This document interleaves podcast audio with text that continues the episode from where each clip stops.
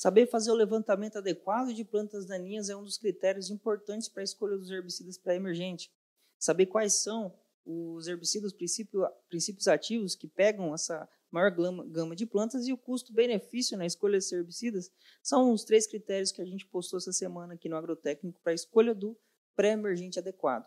Respeitando, claro, uma umidade do solo adequada para o controle daquela planta daninha, é, se a gente não fizer esse controle da maneira correta, segundo a Embrapa, a gente pode perder até 15% é, de produtividade. Ou seja, uma lavoura que teria potencial para atingir 65 sacas por hectare seriam quase 10 sacas a menos, 9,75 sacas a menos. Então vamos nos atentar aí para o controle de herbicidas, para você se aprofundar um pouco mais nas postagens dessa semana aqui do Agrotec.